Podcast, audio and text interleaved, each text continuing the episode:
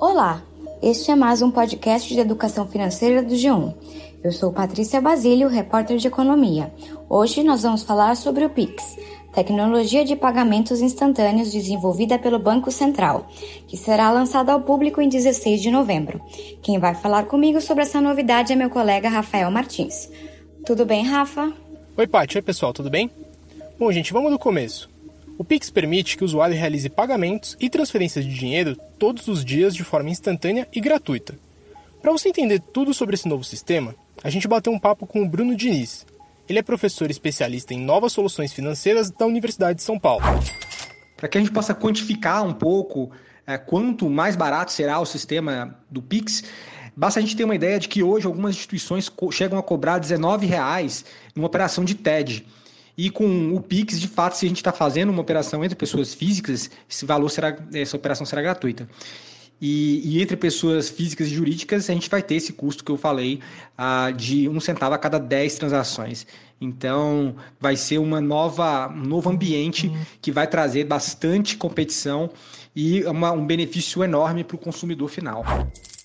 De acordo com o Banco Central, o Pix deve estimular o uso de pagamentos digitais e reduzir o número de brasileiros sem conta bancária, ou que não movimentam a conta há mais de seis meses, os chamados desbancarizados, hoje avaliados em 45 milhões de pessoas. Com o sistema, será possível realizar pagamentos por aproximação e por QR Code pelo smartphone.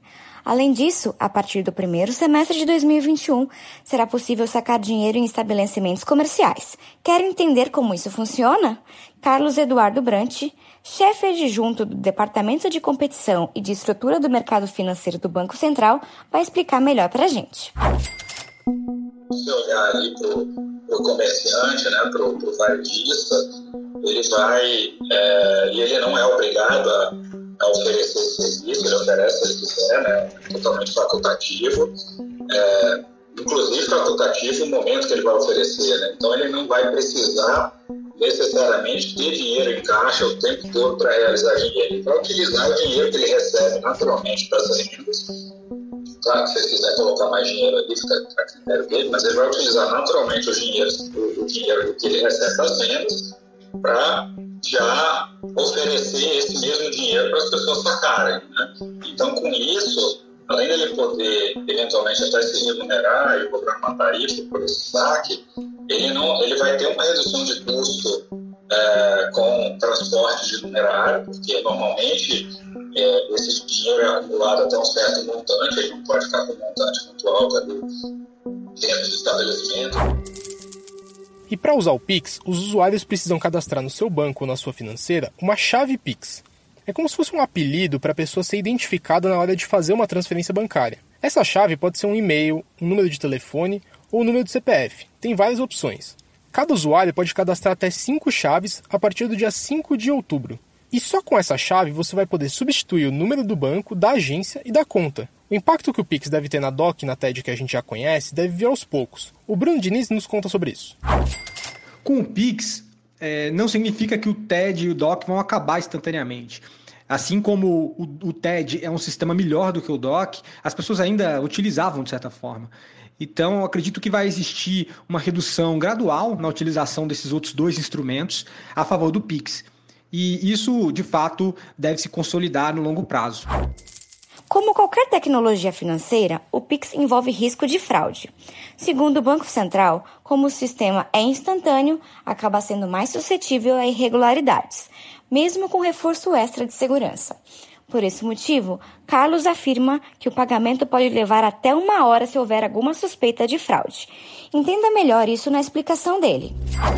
É, também terão ali a prerrogativa de se identificar uma situação específica que indique ou tenha algum indício de que aquela transação possa ser uma fraude, terá um tempo adicional, né, terá no, durante o período diurno 30 minutos adicionais, durante o período noturno 60 minutos adicionais, para fazer uma verificação é, complementar, para se certificar de que aquela transação é, é boa e não é, é uma, uma situação de fraude.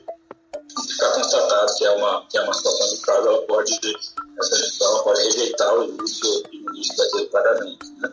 E nessa camada intermediária, né, depois que o, prestador de serviço de pagamento aceita essa ordem do cliente e dispara essa ordem para dentro do sistema, você tem toda a rede que é da rede do Sistema Financeiro Nacional, a rede que vai ser utilizada para curso, para transferência de dados no âmbito do PIX. Né? Então, essa rede está construída aí no, nos mais altos padrões de segurança. Bom, agora que você já entendeu o básico de como funciona o Pix, uma dúvida que deve ficar para muita gente é como o Banco Central pretende levar um sistema tão moderno para todo mundo no Brasil. E também, quem não tem intimidade com tecnologia, como vai fazer com um negócio que funciona 100% digital? O Carlos Eduardo, do Banco Central, responde para a gente. É, hoje a gente tem, uma, de fato, uma, uma quantidade expressiva de pessoas que, que, não, tem, que não tem acesso aí a, a, ao, ao setor financeiro, que não tem ali é, nem acesso, nem o hábito de realizar transações de forma, de forma eletrônica, é, e aí por diversos motivos, né? seja porque é, por, por um longo tempo aí essas transações tiveram, tiveram um custo muito elevado, porque também é, o uso da tecnologia ela não estava é, de fato tão disseminado como como está hoje é, e, e, e, esses fatores, então, eles, eles levaram aí por um bom tempo a, a que a gente tivesse um contingente grande de pessoas fora do, do sistema financeiro e da, dos pagamentos eletrônicos, né, no, no, que diz respeito à nossa conversa especificamente aqui. Então, hoje a gente tem um, um talvez um contexto muito mais favorável a que isso aconteça. Né? A gente tem é, as pessoas, de uma forma geral, é, já, já estando muito mais habituadas com o uso da tecnologia do que estavam alguns anos atrás, né? Então, mesmo aquelas pessoas que hoje ainda não fazem transações financeiras utilizando dispositivos eletrônicos, grande parte dessas pessoas já usam é, a tecnologia para interações sociais, para mandar ali mensagens, para mandar mensagens de voz, para mandar foto. Bom, pessoal, nós buscamos explicar para vocês como vai funcionar o Pix e quais desafios ele pretende solucionar no médio e no curto prazo. A gente espera ter te ajudado. E não se esquece, hein? Toda segunda-feira tem um episódio novo do podcast de Educação Financeira do G1. O podcast está disponível no G1 e em todos os agregadores de áudio. Se você gostou desse episódio, aproveita e segue a gente lá. Assim, você é sempre avisado quando um episódio novo for publicado e pode compartilhar com quem você quiser. Esse podcast foi feito por mim e pelo Rafa e editado por Giovanni Reginato. Até o próximo programa. Tchau, galera!